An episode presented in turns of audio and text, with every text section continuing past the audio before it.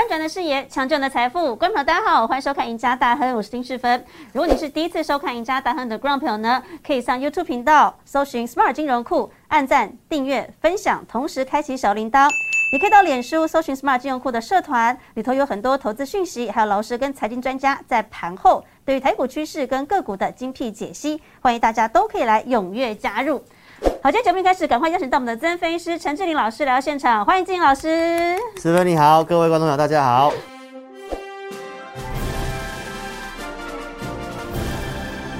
好，老师，今天我们来聊这个很热门的话题，因为今年一整年呢，大家很多目光都放在电动车。没错。那电动车题材，其实最近来说，电动车的概念股，哎，电池的相关概念股，甚至汽车零组件概念股，这个波段走的都不错哦。嗯。所以最近似乎大家把这个目光放在这一块市场当中。好，可是啊。有一条新闻，最近大家可能特别要注意的，因为有可能在电池的原料这个地方会出现问题了。哦，欧盟现在有最新的提案，就是说他想把这个锂列为危险物质。这个提案当中就包括第一个碳酸锂，哇，这个就是接下来电动车的很重要的电池原料。对，再来氯化锂，甚至是氢氧化锂，它要归类为对人类健康有害。哎，这样子议题就大了。虽然说可能七月份才会正式讨论，那正式的上路时间可能还要再看。可是，如果这个消息传出来，一旦属实的话，那对于像这样全球最大的锂矿商，像是雅宝来说，嗯，如果消息确定的，真的欧盟就这样宣布了，嗯哇，那他在德国厂的这个最大厂，是不是就被迫要关闭了嘛？因为接下来可能这个危害物质，它未来广泛用的程度就少了。对。那老师，你看哦，就像美吉玛跟康普，哎，最近这样的一个涨势来看，那电池概念股似乎在最近蛮强势的。可是，一旦呢，欧盟进了这样的一个。锂的生产，那如果这个德国最大的梨矿商它真的关闭的话，对，那接下来会不会冲击到梨的生产，甚至接下来梨价是不是就往上飙了？嗯，这个担心是有的哦，但是股价它有先动嘛，那它动的原因当然是它本来就是趋势。嗯，那四分你刚刚问说这个锂价会不会飙？其实老师从四个方向来跟大家谈一下，其实全球的这个跟电池有关系的材料，其实缺的不是锂。反而是钴哦哦，所以锂是够的，锂是充足的，没错。因为大家都听到是锂电池，所以以为锂怎么样就会缺。对，那事实上它是材料的问题。我们从这四个面向来跟啊投资票大家先简单了解一下电池。嗯，我们先讲一下锂价，我认为不太会飙的原因。第一个，电动车缺的就是我刚刚讲的是钴，不是锂。嗯，那第二个就是说德国它在这欧盟，它呃德国其实也有发现新的锂矿。那这个大厂雅宝如果关闭的话，其实呢，待会跟大家讲一下，其他国家也有可以开采的，所以其实无伤大雅。嗯。第三个就是这个呃锂的部分很充足，有很多厂商在做，嗯，所以就算雅宝真的关了，其实也还好。嗯。那雅宝关的话呢，我要跟大家分享，就是说它比较直接影响的其实是入股哦，哦入股的一个哦，也有仰赖它的这个雅宝的一个进口哦。我们先简单跟大家介绍一下这个电池的一个内容。电池的类型大概分成这三个，一个是一次性哦，就是用完就丢弃的；第二个是二次性的一个电池，就是它可以做充电哦，持续性的利用。那第三个就是发电型。那我们在用这个用在电动车上面的，大概是这个二次电池，也就是锂电池的部分。那这里面大家可以看得到，就是说框框里面有四种，嗯，哦，一个是锂镍电池，第二个是。哦，锂镍钴电池，嗯，第三个是锂锰电池，然后第四个就是所谓的磷酸锂铁，嗯，那这里面有些是三元电池，那磷酸锂铁，我想是最近大家常听到的，对，因为特斯拉都改采它了，对，特斯拉要改用这个哦磷酸锂铁，嗯，那因为磷酸锂铁的价格它非常的低，而且它的资源非常丰富，没有所谓供应的问题，哦，那为什么我会讲是缺这个钴哈？大家可以从这个。锂铁电池的一个正极材料的部分，我们来看一下哈。它分成这个最下面那个三元电池材料，是目前市场上主流，大多数还在用的。那大家可以看到说，这里面的一个内容是镍钴锰或镍钴铝，所以其实电池用到比较多是在钴的部分。哦。那在上面那个就是锂镍钴跟这磷酸锂铁。那磷酸锂铁顾名思义，它就是用到比较多的锂跟铁的部分。哦，所以它可能就比较。把钴的部分把它减少，因为钴的这个矿物真的是非常的缺乏。嗯，好，所以大家就是先认识一下电池。所以磷酸锂铁，哦，当然就是用锂跟铁，但是锂的矿物是非常充裕的哦。我们可以看到最近的这个新闻，大家如果有在追踪这个电动车电池相关的，应该都有听到特斯拉它不要用三元电池，对，改用磷酸锂铁。对，那原因我想你刚刚看过我刚刚讲那个就知道了，因为钴非常的缺，磷酸锂铁又非常的便宜，好，所以磷酸锂铁的这个电池的价格呢相对上低啊，而且锂矿跟铁矿是。目前这个啊资源非常的丰富了，那当然这个电池里面还会需要用到镍嘛，我们以前讲过。那镍矿其实也算是蛮充足的哦，所以其实为什么它会改用磷酸锂铁，就是这个原因。没错没错，所以其实各个大厂大家可以看得到哈，其实都慢慢转向磷酸锂铁。嗯，那电池之所以是你做电动车里面要非常关注的，就是说它占这个电动车成本目前大概是百分之四十。嗯，是不低哦，四十趴。对对对，所以电池当然是一有这个消息，风吹草动哦，就就容易涨。嗯，再来我们来讲一下这个。其实德国最近它有发现新的锂矿，在这个二零二一年五月三号的一个新闻哈，在莱茵河下方有发现到一个大型的锂矿。嗯，这个锂矿的开采大概可以哦供应这个电动车四亿辆的使用的一个量能。对，所以其实这个东西大家不用担心德国矿场不够，因为它很多，它的锂矿的资源太多。没有错，没有错。再来，我们可以陆续看一下，就是说。这个全球的锂矿非常的充足，嗯，当然需求方面，大家从图表可以看到，矿产量都是高过于消费量，而且两个都是在成长嘛。那从右边的图表，大家也可以看到，就是说其他国家的百分之十九里面，当然就包含德国，嗯，那我们可以看到像这个呃玻利维亚跟阿根廷这两个加总起来。就已经是接近快一半了。啊！那这个也不是在欧盟的管制范围之内，所以大家对于这个新闻来来讲的话，我觉得它是一个短期的话题。哦，但是不至于说让离价说要很大的标，对，因为供应上是没什么问题的。嗯，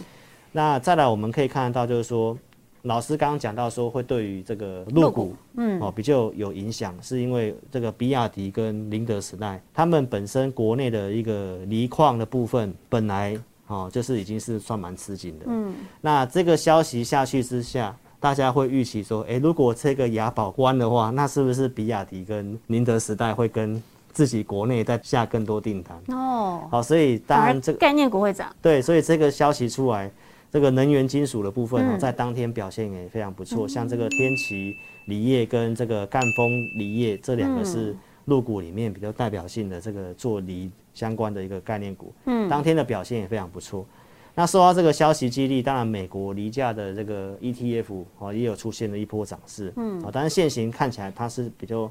属于这个跌升反弹的一个态势啊，所以从这些四个面向，我想大家会知道说，先不用担心这个锂的事情。对，好像其实它影响并不会太大，对于这甚至全球的电动车市场来说。对。老师，你刚刚讲到比亚迪哦，那其实最近比亚迪有最新的消息，就是说他们已经证实喽，接下来他要帮电动车大厂 Tesla 供应电池。对，其实这个消息去年就在传了，只是说还没有未经证实。嗯，那现在传出最新的消息是他证实了这个新闻，而且第一款采用的车款的车型现在传出可能就是 Model Y。嗯，那一旦这个消息确定证实之后，对比亚迪甚至对于整个相关的电池的这个概念股来说，会有一波推升的助力吗？我其实认为。那天电池大涨，应该是比亚迪的消息哦，所以是这个消息 反正不是锂矿的消息哦。所以这个比亚迪大家可以看到，它当天是震荡之后走高，嗯，那相对上这个消息一出来，它的竞争对手哦，就是宁德时代，嗯，反而是从大跌大跌七趴，然后又戏剧性的翻红。为什么又翻红了？因为其实你可以想想得到哈，因为这个比亚迪。本来就是没有切入到这个市场嘛，因为特斯拉的一个主要的供应商，一个是宁德时代，然后是 LG 韩国 LG，再来就是 Panasonic，好，所以当然新的竞争对手下来，它先跌，但最后它还是翻红上来。嗯，其实我觉得透过这些利空去测试，代表这也是告诉我们电池可能短线的底部就到了。嗯，好，因为毕竟它就是趋势嘛。嗯，好，所以它能够透过利空去测试，然后又能翻红。大概都是告诉你这个地方电池呢，可能是相对的低档，而且它还有 B M W 是它的客户，对，所以也不是说只有这个特斯拉而已啦。那我们也可以从这个，你讲比亚迪，我就想到，嗯，之前马斯克非常看不起比亚迪呢。对啊，他好像基本上讲到比亚迪，他之前就觉得，哇，对，这是什么？对，曾经在这个二零一三年采访的时候啊，马斯克还笑过比亚迪，说他们技术不行，嗯，这家公司可能倒闭了。结果现在他去找他，结果要合作了合。作了，好，所以天下没有这个永远的这个竞争对手嗯。但有另外一个更恶玩的，就是女股神啊。嗯，女股神才刚公告她的方舟投资的 ETF 才抛售了八万股的哇比比亚迪，卖错了她耶，卖错了一。卖完就涨。哦，没错。那反正这个巴菲特就有去买比亚迪啊，所以还是股神，厉害，男女股神现在好像男股神是略胜一筹这样子。是。哦，所以当然为什么去买这些，就是跟你公告电动车电池它就是个趋势啊，中长期趋势啊，哦，老师，那你看啊、如果现在车用电池依旧看好，电动车市场是今年的主流的话，对我们来看一下、哦，像是现在台湾的这个相关台股当中，有很多是电池的概念股。如果跟比亚迪相关的，包括像是反甲，它是做连接器的，嗯长源科、好聚合这个电池三雄，大家都听过，元山、泰硕，嗯这一些股票最近的表现都不差哦。另外，如果你讲宁德时代，那就更多了，很多都是直接相关的。嗯反甲、长源科、聚合，好，最近不错。我们刚刚特别讲到的康普、美骑马这些嗯正极材料的电池股。中碳、金星跟台办啊，这是整流二极体，所以、嗯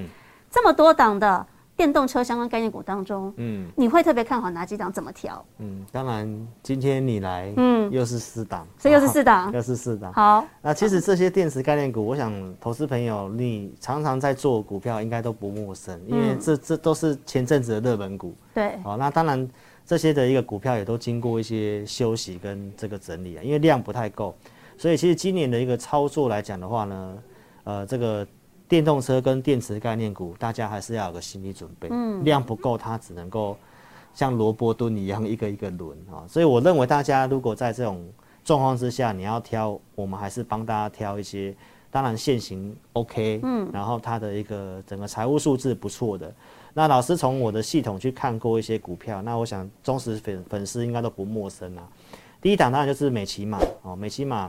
美骑马跟康普都是这个宁德时代的一个供应商，哦、那也是做这个哦这个正极材料的。所以这方面的话，美骑马大家也看到，在六月八号那个点火之后，它是有连续出量的。对，那它现在已经来挑战这个整理的一个下降轨道的一个压力的位置哈，或许投资朋友这里不不需要去说马上要追进去，嗯，因为前坡一八二那个地方还是有大量在那个地方，好，不过大家可以看到它已经是先站上去季线，嗯，大盘现在还没有站上季线。啊，所以它是领先大盘强势股票，嗯，拿回量说美骑马哈，这个体质跟现行是可以的。好，再来就是康普的部分啊，康普目前这个现行相对上就比美骑马再弱一点点，嗯，哦，但是呢，康普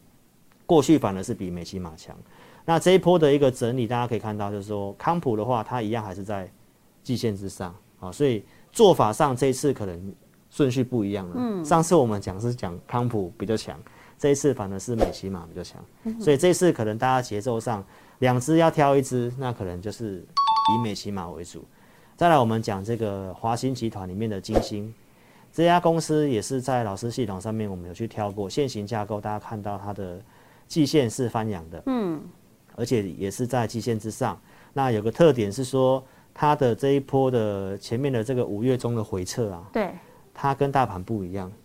它跟台阳也是异异曲同工之妙，嗯，它没有去破三月的低点，哦，对，所以先有创高啊，低不破低，它就是多头的股票。好，所以金星那也都是呃在现行上面量缩整理、均线上扬的股票，那这个也是你可以呃优先注意的好。的一个股票。好，那再来我们看一下最后一档就是台办的，嗯，台办的话呢也是一样，你看到季线也是上扬的嘛，嗯，好、而且呢这个线型姿态又更强了，它也是离三月的低点还蛮远的，嗯，而且最近大盘怎么震，它就是在这个地方。所以随时随时它可能很有机会就是过九十几块那个点了。就又要喷出了，对，所以其实你看哦，这四档里面，康普已经是稍微比较弱，二选一一定是选这个美骑马嘛。那金星也是强势的，那这个台办也是强势的，所以这个从这些的角度去看的话，那就确实这个族群哈是是有这个机会的，因为相对整齐。嗯，好，的确哦，所以今天我们从两大新闻层面当中帮大家掌握，第一个就是德国的这个雅宝到底它会不会关掉德国厂，对，再来，